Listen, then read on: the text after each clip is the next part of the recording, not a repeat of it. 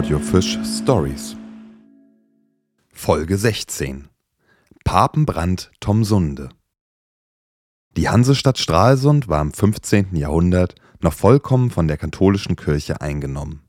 Die Anzahl der Geistlichen in der Stadt betrug weit über 200 Personen, doch kann man sie nicht alle auf dieselbe Stufe stellen. Die oberen Geistlichen, die vom Bischof bestellt waren, kamen zumeist aus den Patrizierfamilien und zählten somit zur aristokratischen Schicht der Stadtbewohner. Durch den reichen Kirchenbesitz und der Beteiligung an Geldgeschäften konnten sie meist ein ansehnliches Privatvermögen aufbauen. Die zahlreichen Geistlichen der unteren Schicht dagegen mussten sich mit sehr geringen Einkünften begnügen und wurden oftmals durch ihre Familien und die Bürgerschaft unterstützt, sei es durch Geld, Kleidung oder Lebensmittel. Im Jahr 1407 gerieten die Stralsunder mit dem ranghöchsten Geistlichen Kurt Bono in einen schweren Streit. Was genau der Auslöser für diesen Streit war, lässt sich nicht vollends rekapitulieren. Unzweifelhaft steht aber fest, dass Kurt Bonos Zorn sich aus verringerten Geldeinkünften gebildet hatte. Um diesem Zorn Luft zu machen, mobilisierte er seine adligen Verwandten und Freunde aus der Umgebung und plante mit ihnen einen Angriff auf die Bürgerschaft. Am 6. Oktober 1407 erschien er an der Spitze von 300 bis 400 bewaffneten Kriegern vor den Mauern der Stadt. Natürlich konnten er und seine Männer nicht dem stark befestigten Stralsund beileibe rücken. Stattdessen attackierten sie, was offen und ungeschützt vor ihnen lag.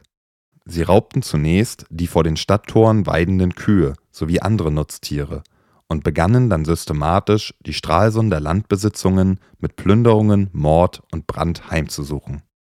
Landarbeiter, die sich nicht rechtzeitig retten konnten, verbrannten in den Häusern oder wurden von Bonusleuten gefangen genommen und grausam verstümmelt.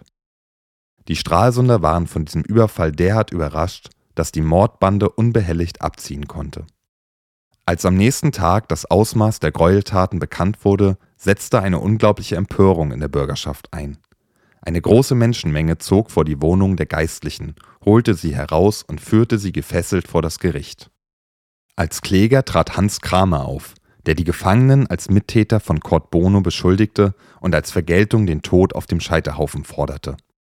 Die Richter weigerten sich, diesen Richtspruch zu verhängen und beriefen sich darauf, dass Geistliche nur von geistlichen Gerichten zur Verantwortung gezogen werden können. Die aufgebrachte Menge ließ sich dadurch nicht beruhigen und trieb die Gefangenen in ein Haus am neuen Markt, mit der Absicht, das Haus mitsamt der Geistlichen zu verbrennen. Der Rat konnte dieses Vorhaben abwenden und argumentierte, dass die Brandlegung eine Gefahr für die gesamte Stadt wäre und außerdem Unschuldige unter den Gefangenen wären. Die empörten Stralsunder zeigten sich demgegenüber einsichtig, aber ihre Wut war noch nicht vergangen. Drei besonders schwer belastete Geistliche wurden abgesondert weil sie als Mitwisser und Unterstützer der Pläne Kurt Bonus angesehen wurden. Man band sie auf Leitern und verbrannte sie auf einem großen Scheiterhaufen auf dem neuen Markt. Die anderen Gefangenen wurden aus der Stadt gejagt. Der Papenbrand Tomsunde erregte ein weithin großes Aufsehen. Bischof Rudolf von Schwerin sah in der Verbrennung der Geistlichen ein schweres Verbrechen gegen die katholische Kirche, das es mit aller Strenge zu ahnden galt. Er verkündete den Bann gegen Bürgermeister, Rat und alle Einwohner von Stralsund. Zusätzlich verbot er jede gottesdienstliche Handlung in der Stadt und erklärte alle Stralsunder für ehrlos und unwürdig. Das Verhalten von Kurt Bono fand in seinen Verkündigungen keine Erwähnung. Der Stralsunder Rat scheiterte an einem Vergleich mit dem Bischof und wandte sich daraufhin direkt an den Papst. Im 15. Jahrhundert gab es drei Päpste gleichzeitig, die sich einen erbitterten Kampf lieferten und dafür sehr viel Geld benötigten. Der Rat nahm Kontakt mit Papst Gregor XII. auf und erreichte gegen Bezahlung einer sehr hohen Summe einen günstigen Urteilsspruch. Bischof Rudolf von Schwerin war jedoch weit davon entfernt, sich dem Spruch des Papstes zu fügen, sondern verschärfte seine früheren Maßregeln noch weiter. Da die Macht des Bischofs und die raubende Bande um Kurt Bono eine große Gefahr für die Stadt darstellten, gab der Rat nach 1409 kam Rudolf selbst nach Stralsund und verfügte, dass an der Stelle des Scheiterhaufens ein großes steinernes Sühnekreuz aufgestellt wird. Außerdem wurde eine Kapelle neben der Marienkirche errichtet.